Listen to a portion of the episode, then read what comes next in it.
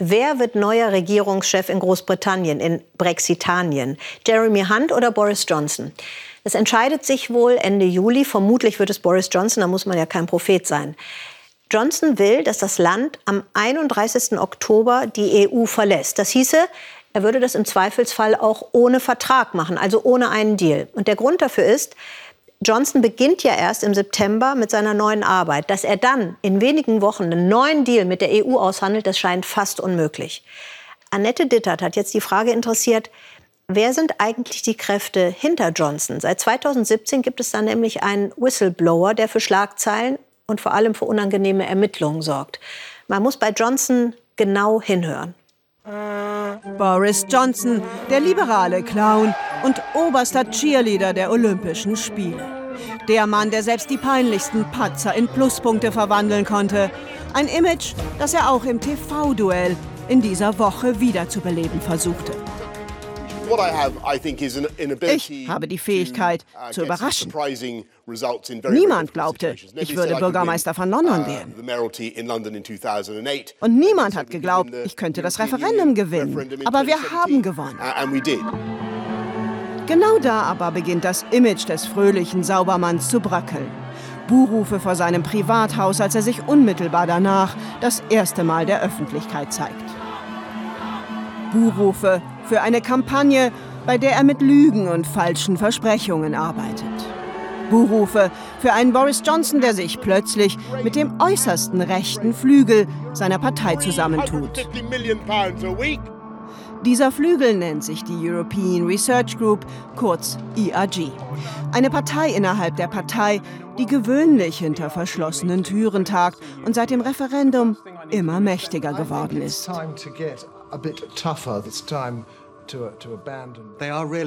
Sie sind so etwas wie ein religiöser Kult mit einer fast göttlichen Mission.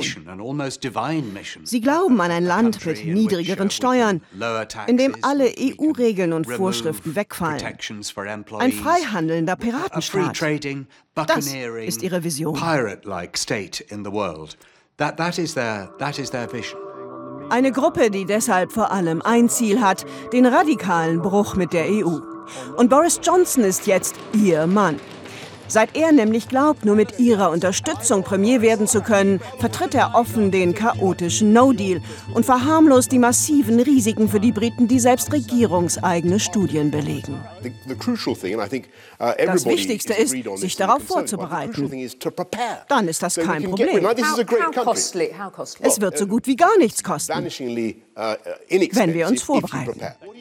Boris Johnson, ein rücksichtsloser Lügner, der bewusst die Fakten verdreht, um zu gewinnen? Ja, sagt Shamir Sunny.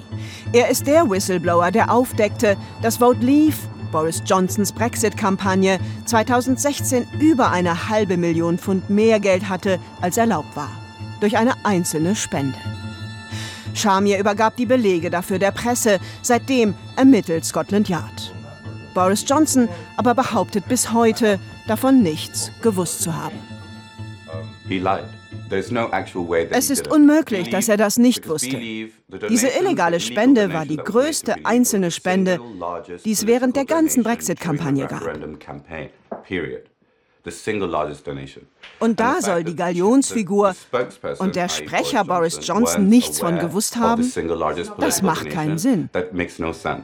Nach dem Referendum wechselten zentrale Figuren von Vote Leave in die Tufton Street, auch Shamir, in ein Netz rechter Lobbygruppen und setzten sich hier weiter für einen Bruch mit der EU ein. In engem Kontakt mit der Tory-Partei und den USA, wie Shamir dort erfuhr. All diese rechten Lobbygruppen haben sehr enge Beziehungen in die USA, und zwar zu den Republikanern. Und das Geld, das sie haben, kommt nicht aus Großbritannien. Sie werden von woanders bezahlt, um hier Propaganda zu verbreiten. Wie können Sie sich da so sicher sein? Weil ich das mitgehört habe, als ich dort noch gearbeitet habe. Beim Brexit geht es um Chaos. Denn Chaos bringt Profit. Und manche machen so das große Geld. Warum sonst hätten damals all diese Milliardäre für den Brexit spenden sollen? Why else would billionaires be donating to these campaigns? Als Trump im Juni zum Staatsbesuch kommt, hören erstaunte Briten zum ersten Mal, dass bei einem zukünftigen Handelsdeal ihr Gesundheitssystem privatisiert werden könnte. Alles kommt da auf den Tisch. Auch ihr Gesundheitssystem. Alles. Eine, die sich im Dickicht internationaler Politik auskennt wie wenige, ist Anne Applebaum. Sie sieht darin eine Gefahr für die britische Demokratie, denn für die Übernahme der Insel durch amerikanische Firmen habe kein Brite gestimmt. Wenn Geld aus unbekannten Quellen in die Politik fließt, ist das eine Bedrohung der jeweiligen Demokratie. Und das ist nicht nur in Großbritannien ein Problem, sondern auch in den USA. Lobbygruppen, die die politische Landschaft mit Cash verändern wollen. Ein geschwächtes Großbritannien als Einfallstor für amerikanische Großkonzerne. Das war nicht, was Boris Johnson versprochen hatte, als er sich zur Galionsfigur des rechten Tory-Flügels aufschwang. Ist der Opportunist genug, um das dennoch geschehen zu lassen?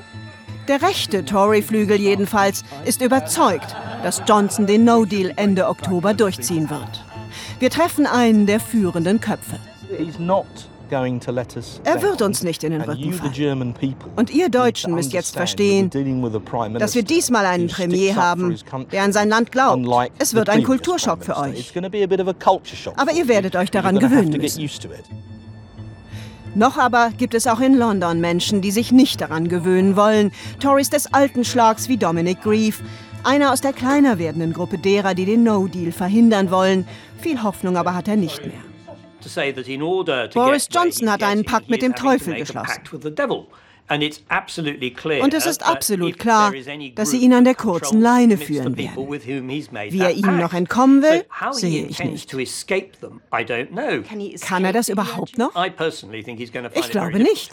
Es ist wahrscheinlicher, dass sie ihn und damit auch die nächste Regierung zerstören werden.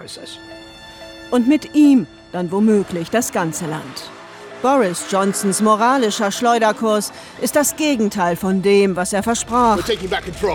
Ein rücksichtsloser Machtpoker, der als politischer Totalschaden enden könnte.